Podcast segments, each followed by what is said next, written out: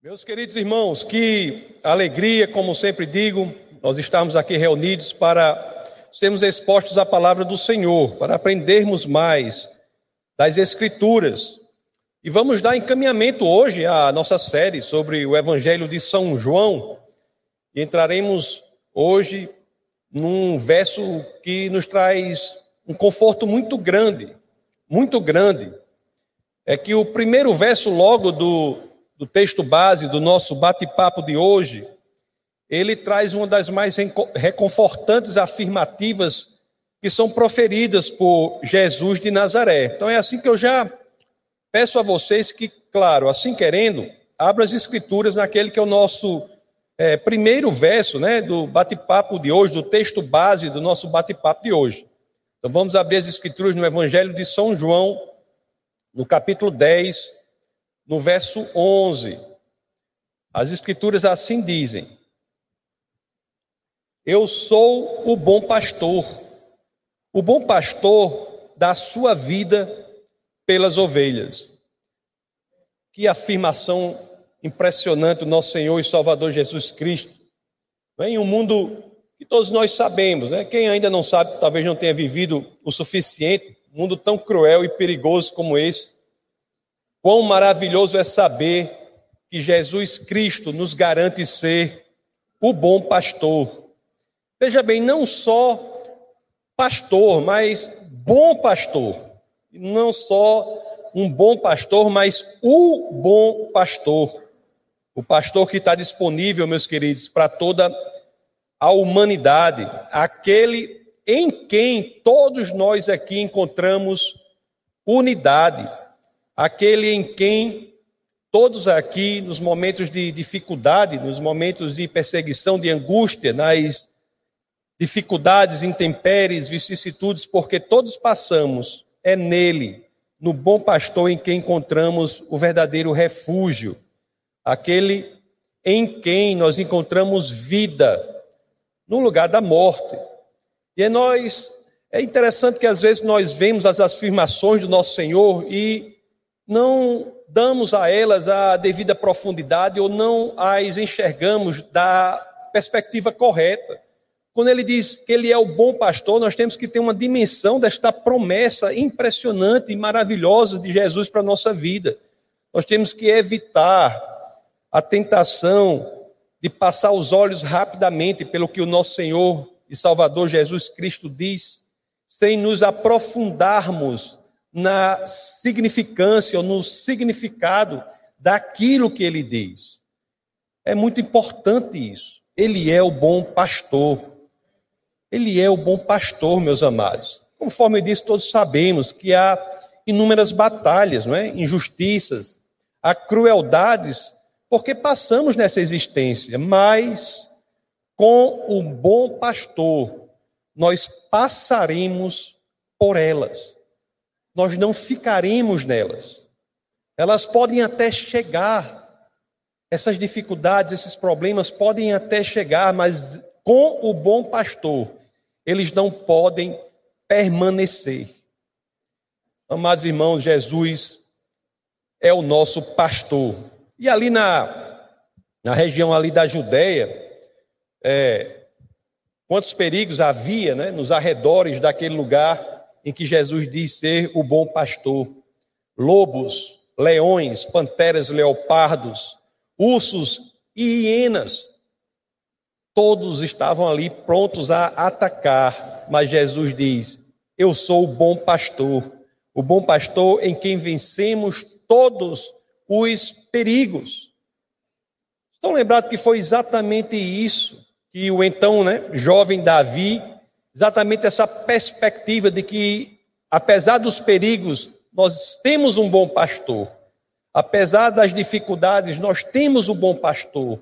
Apesar daqueles problemas que se aproximam, apesar do que vemos como quase intransponível, nós temos o bom pastor. Vocês estão lembrados que foi exatamente isso que o, que o jovem, é, então jovem Davi, né, levou como credenciais ao rei Saul? Quando questionado como ele poderia vencer um, um guerreiro tão poderoso como aquele filisteu, guerreiro que era, que era guerreiro desde a mocidade, como ele poderia vencer aquela batalha contra um gigante? E a resposta de Davi traz exatamente essa perspectiva de que não estamos sós, nós temos o bom pastor. Para que nós possamos ver isso, vamos ler. Eu peço licença para abrir esse, esses parênteses aqui no texto base, para que leiamos a primeira, é, primeiro livro né, de Samuel, no capítulo 17. Vamos ver a resposta aqui do então jovem Davi ao rei Saul aqui, nos versos 36 e 37. No primeiro livro de Samuel, capítulo 17, versos 36 e 37. Olhe só o que nos dizem as escrituras. Teu servo, Davi falando, né? Teu servo pôde matar um leão e um urso. Esse filisteu e circunciso será como um deles, pois desafiou os exércitos do Deus vivo. Aí o 37 diz assim: é isso que nós devemos ter impregnado em nosso coração. Devemos trazer à nossa memória o que Deus fez por nós. A cada dia, nas orações de agradecimento, nós saibamos que há um intuito específico nessas orações, que, para que possamos ficar com a perspectiva viva em nossa mente e em nosso coração, de que não estamos sós. E olha o que o verso 37 nos traz com o pequeno Davi. O Senhor que me livrou das garras do leão e das garras do urso, me livrará das mãos desse filisteu. Meus queridos, isso é poderoso. E conforme eu disse, né? Eu sempre digo assim, se me permite o superlativo, é poderosíssimo. Quando estamos diante do problema, da dificuldade, quando olhamos para uma situação e dizemos, rapaz, isso é quase intransponível, nós temos que trazer à nossa memória o Senhor que fez isso por mim, o Senhor que cuidou de mim naquela situação, o Senhor que estava comigo quando eu passei por aquilo, Ele não me abandonará, eu passarei por esse problema que se apresenta agora. Isso é comigo, isso é com você, é com todos nós que temos o Senhor como bom pastor. O apóstolo Paulo, talvez tenha sintetizado de forma tão perfeita que é difícil fazer melhor do que ele fez, não é? Qualquer pessoa fazer melhor do que ele fez na carta aos Romanos, ali no capítulo 8, no verso 31, quando as Escrituras dizem: que diremos, pois, diante dessas coisas? Se Deus é por nós, quem será contra nós? Se Deus é por nós, meus amados, quem será contra nós? Agora, assim, na exposição da palavra do Senhor, há uma dificuldade importante, não é? O Ravi Zacharias, que nos deixou, ele sempre dizia uma coisa que de vez em quando eu repito, ele dizia assim: a estrada mais longa que nós temos de percorrer, ela não é maior do que alguns centímetros. É a estrada ou a distância que separa o cérebro do coração. Será que quando lemos isso, entendemos isso, mas será que somos capazes de fazer com que isso saia do nosso âmbito puramente mental, né? saia da cavidade do nosso crânio e possa chegar ao âmago do nosso ser, possa chegar ao nosso coração, possa impregnar a nossa existência? Será que dizer, se Deus é por nós, quem será contra nós, é capaz de, na sua vida, contaminar toda a sua existência? Você é capaz de viver isso na prática? Se Deus é por nós, quem será contra nós? Meus amados, é uma garantia muito grande essa. Não é a garantia de ausência de problemas, não é a garantia de ausência de perseguições, não é a garantia de ausência de dificuldades. É uma garantia muito maior e muito melhor do que essa.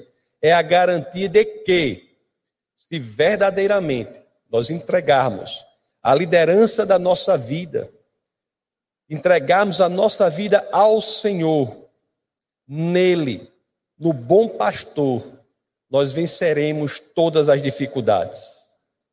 Que garantia, não é? O lobo, o leão, o urso ou a hiena podem até aparecer. Doenças, perseguições, injustiças, confusões podem até aparecer, mas nada disso permanecerá diante dele, o bom pastor, Jesus Cristo, o Rei dos Reis, o Senhor dos Senhores. Permita-me você, permitam-me vocês que eu repise essa questão. É o intuito aqui do nosso bate-papo de hoje fazer com que isso seja capaz de impregnar a nossa existência. Você realmente crê nisso? Você realmente consegue viver isso na prática? Amados irmãos, temos de ser honestos, né, entre nós e com todas as pessoas. E devo dizer-lhes, mesmo entre nós cristãos, tantos são os que perdem Jesus de perspectiva. Tantos são o que experienciam um Jesus diferente daquele que de fato ele é. Tantos. Tantos pensam até bem dele. Tantos têm um cristianismo que se circunscreve unicamente na perspectiva de que Jesus é um grande professor, talvez de uma nova moralidade, ou que Jesus é um grande exemplo de santidade, que Jesus é um caso inigualável de altruísmo em um mundo contaminado pelo egoísmo. Quantos vivem um cristianismo até elogioso quanto ao nosso Senhor e Salvador? Mas isso não é o cristianismo que Jesus Cristo traz. Não, meus queridos irmãos. Jesus veio para algo muito maior do que tudo isso. Jesus é a fonte da nossa vida espiritual. Jesus é em quem simplesmente encontramos vida. Jesus é em quem nós vencemos a morte. Esse é o nosso Jesus, meus queridos. Esse é o bom pastor. Por isso, meus queridos irmãos, vocês que estão aqui, todos os que nos acompanham pela transmissão aí ao vivo, ou os que, mesmo os que vão assistir depois, nós temos que ter cuidado com essas coisas, cuidado com indicações ou pregações diferentes que coloquem Jesus de forma diferente. Cuidado com os falsos profetas, cuidado com os falsos pastores. A igreja do Senhor, meus amados, é preciosíssima e temos de estar atentos. Nós temos de zelar por ela. Tão preciosa é a igreja do Senhor, que Deus a comprou com o próprio sangue. Com o próprio sangue. Meus amados, certa vez Paulo mandou chamar os presbíteros lá da, da igreja de Éfeso e avisou a eles que o Espírito Santo o compelia a ir a Jerusalém. Ele os avisou assim, está lá, vou ler só o que está no livro de Atos, né, no capítulo 20, no verso 29 graças ao livro de Atos, que Paulo foi aceito entre os cristãos, né? popularizou a conversão daquele que havia sido o maior perseguidor dos cristãos, tão grande, que perseguiu os cristãos em Jerusalém e disse: Não é suficiente, vamos para a próxima cidade. E na ida para a próxima cidade se converteu. Né? E aqui no livro de Atos, Lucas, ele populariza as ações de Paulo, e uma, um ato desse aqui, que Paulo chama esses presbíteros e diz assim, no capítulo 20, no verso 29. Sei que, depois da minha partida, lobos ferozes penetrarão no meio de vocês e não pouparão o rebanho. Por isso, amados irmãos, nós temos de saber discernir o que é de Deus, o que não é, o que é de Jesus, o que não é. Eu sempre falo aqui, né, nossa experiência lá na África, que a gente teve com um cristianismo que enaltecia outros e não Jesus. E às vezes falando com Souzi, que é uma amiga nossa africana, ela disse isso que me marcou muito. Ela disse: olha, na África não é difícil você saber o cristianismo autêntico. Como, e ela disse isso da África, e isso é verdade para qualquer lugar. O cristianismo autêntico é aquele que enaltece Cristo.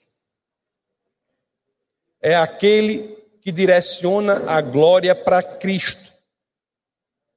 Cuidado com os que estão no cristianismo unicamente pelo próprio interesse. Interessante que é exatamente isso, né? Quando Jesus fala de que ele é o bom pastor, ele nos explica sobre isso nos versos subsequentes àquele que lemos como o primeiro do texto base do nosso bate-papo de hoje. Então vamos ler aqui João 10, os versos 12 e 13, para que saibamos o que Jesus nos diz sobre esse assunto. Jesus diz assim: o assalariado, e aqui do grego mistotos, que é talvez mais bem traduzido por o mercenário. Eu creio até que em algumas das traduções vocês vão ter aí algo parecido com um mercenário. O assalariado não é o pastor a quem as ovelhas pertencem. Assim, quando vê que o lobo vem, abandona as ovelhas e foge.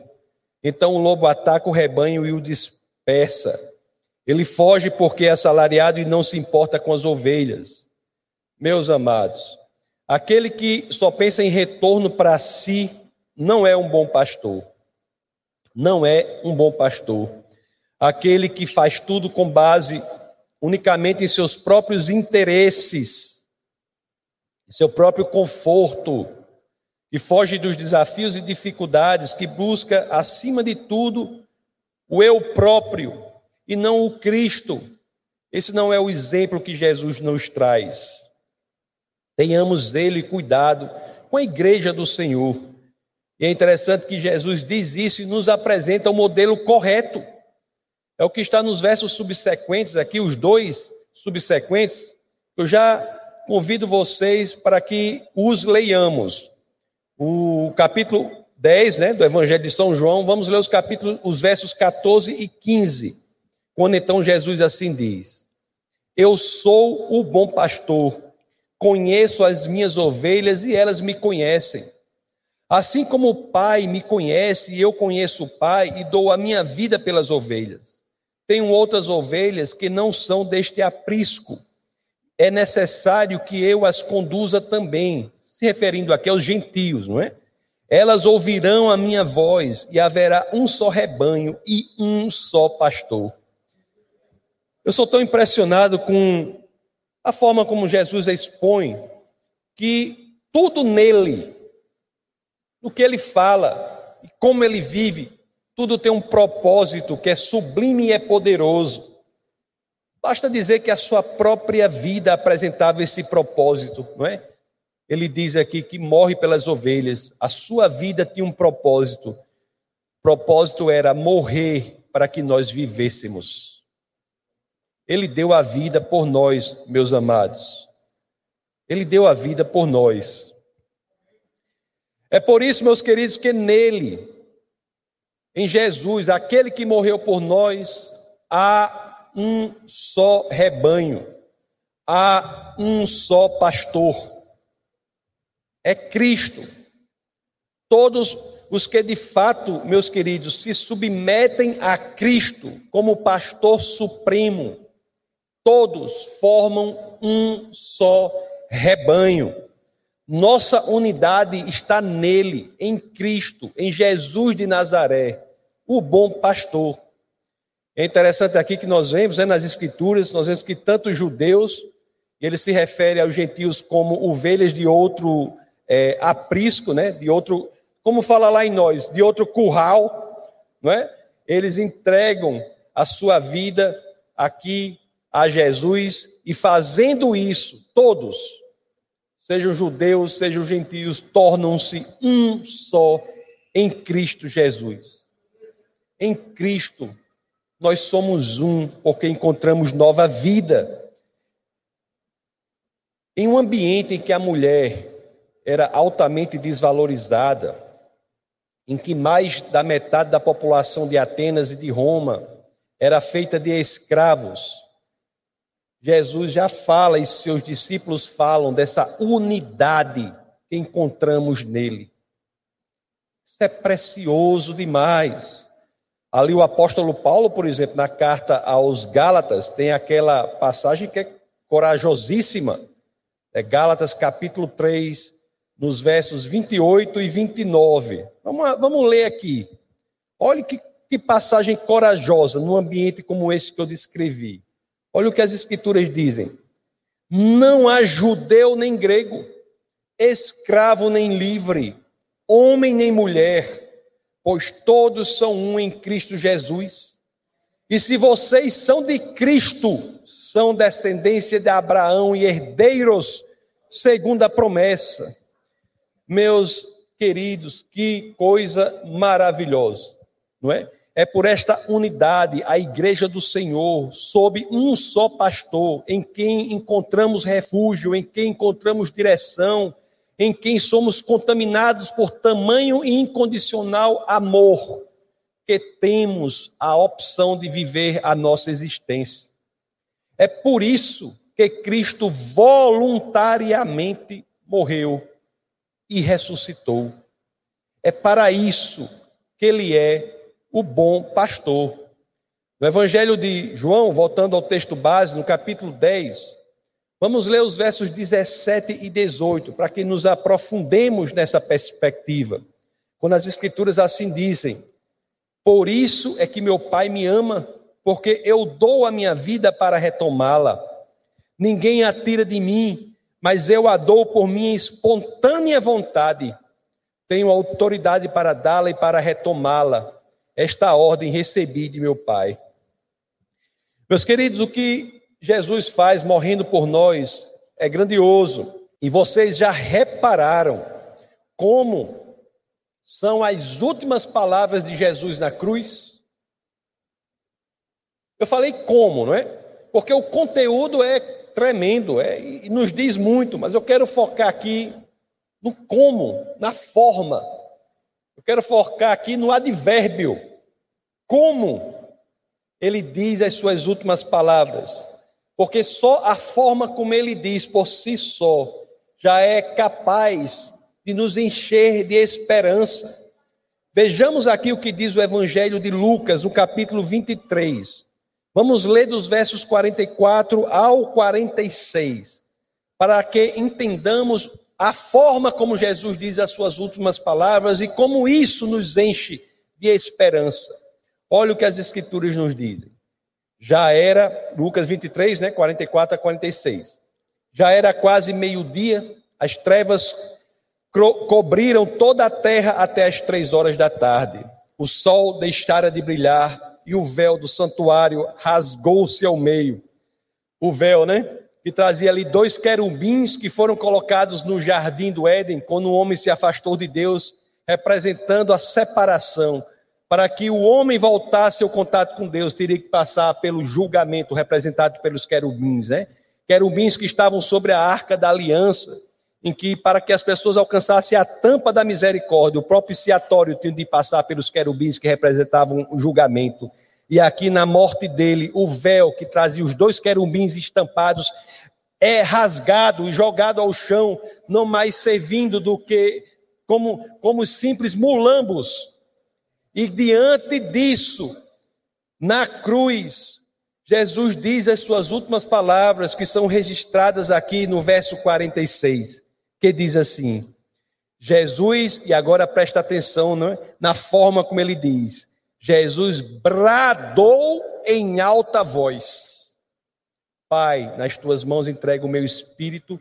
Tendo dito isso, expirou. Amados irmãos, é poderosíssimo. Veja o que o verso 46 nos diz, não é? Jesus bradou em alta voz, na morte do Deus torturado, na morte do Deus crucificado, o que se ouve é um brado, um bramido, um rugido. O que se ouve é uma expressão de vitória. Como alguém torturado na cruz antes de morrer, brada em alta voz, senão na perspectiva de que estava sendo vitorioso. É uma expressão de vitória. O Deus que na morte triunfa e na ressurreição vence a morte. Meus queridos irmãos, ministério de Cristo, e graças a Ele, uma das transformações mais impressionantes, né? Na semântica de um símbolo, no significado de um símbolo, é realizada. Não por acaso nós trazemos aqui e colocamos a cruz no nosso santuário. Essa cruz antes de Cristo era para nós o que seria hoje uma cadeira elétrica.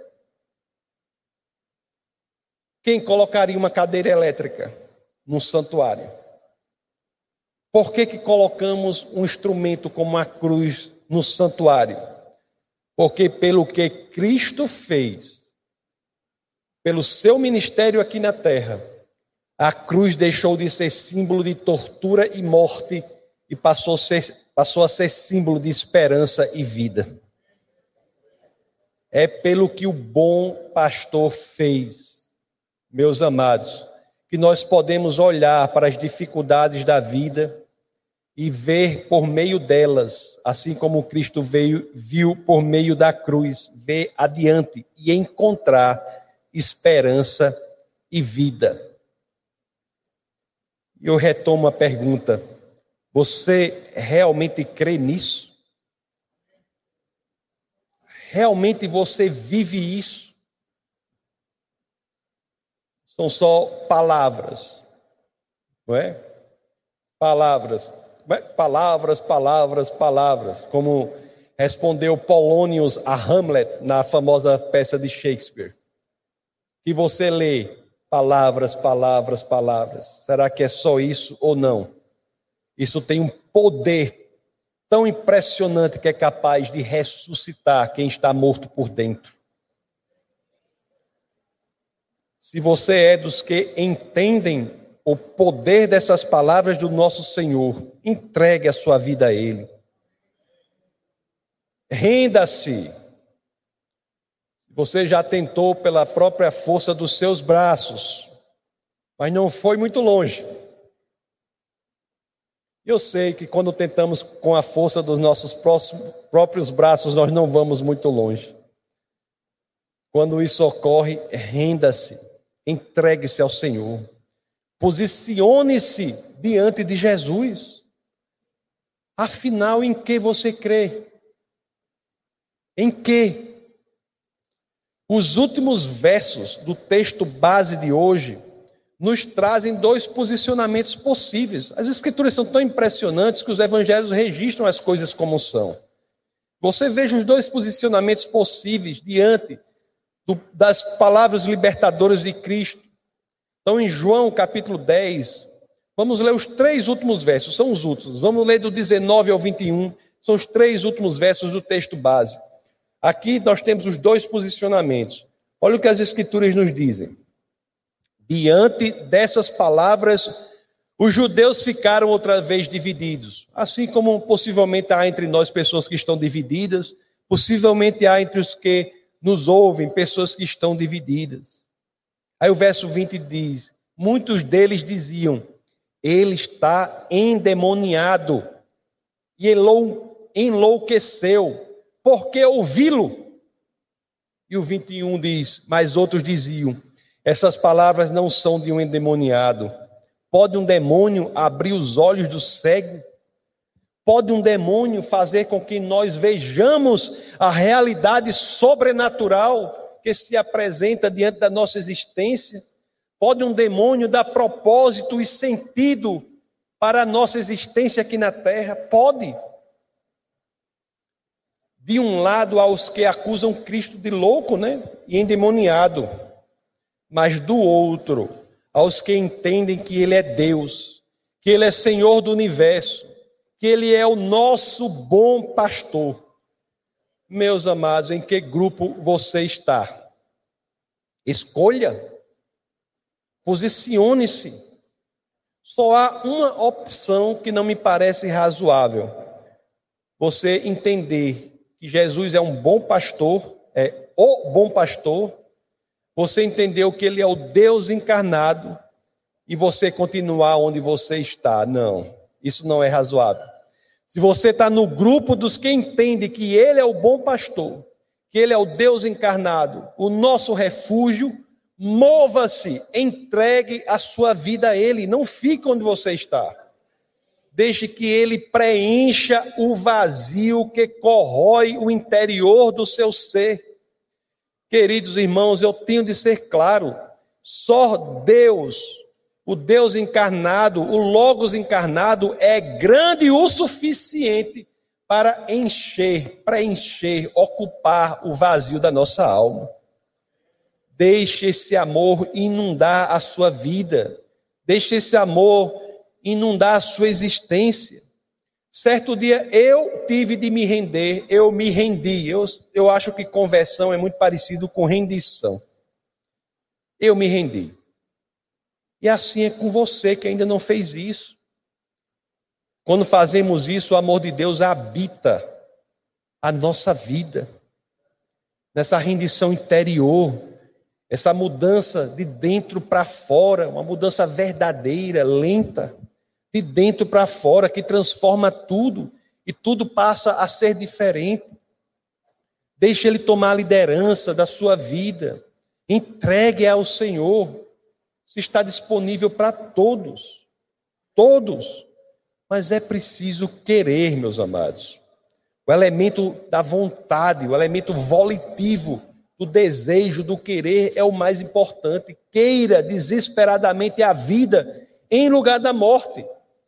Porque uma coisa eu posso garantir: que quando nós queremos verdadeiramente isso, aí nunca somos mais mesmo, os mesmos, porque este amor é tão grandioso que nada mais pelo que passamos nessa vida é capaz de nos separar dele.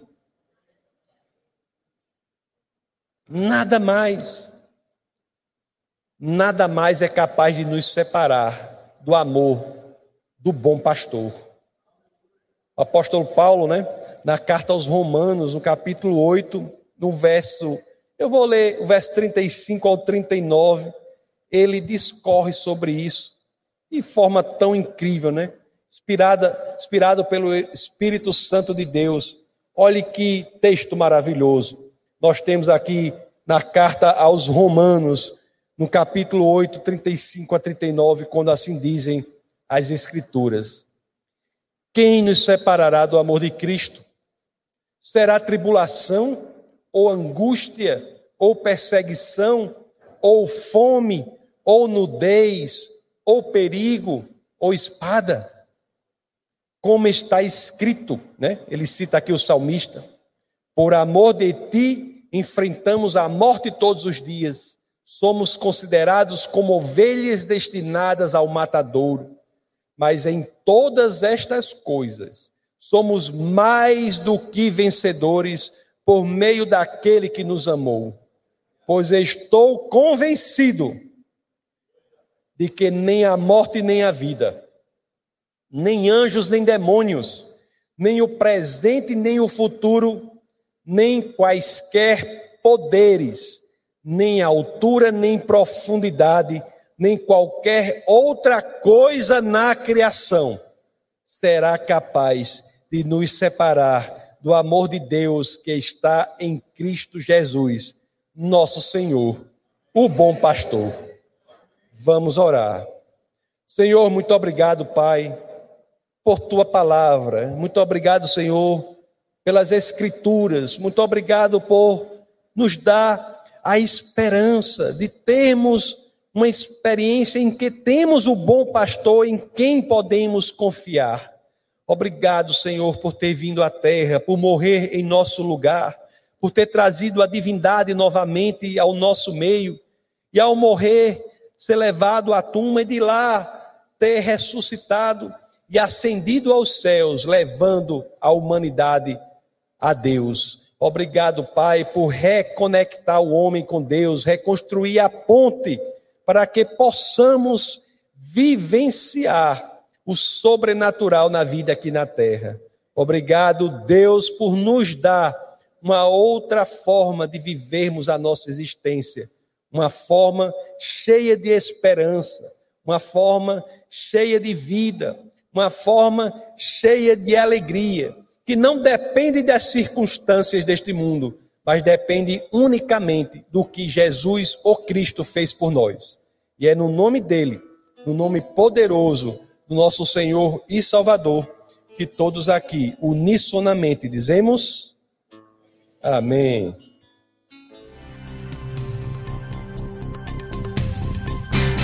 Essa foi uma produção do Ministério Internacional Defesa da Fé um ministério comprometido em amar as pessoas, abraçar a verdade e glorificar a Deus. Para saber mais sobre o que fazemos, acesse defesadafé.org.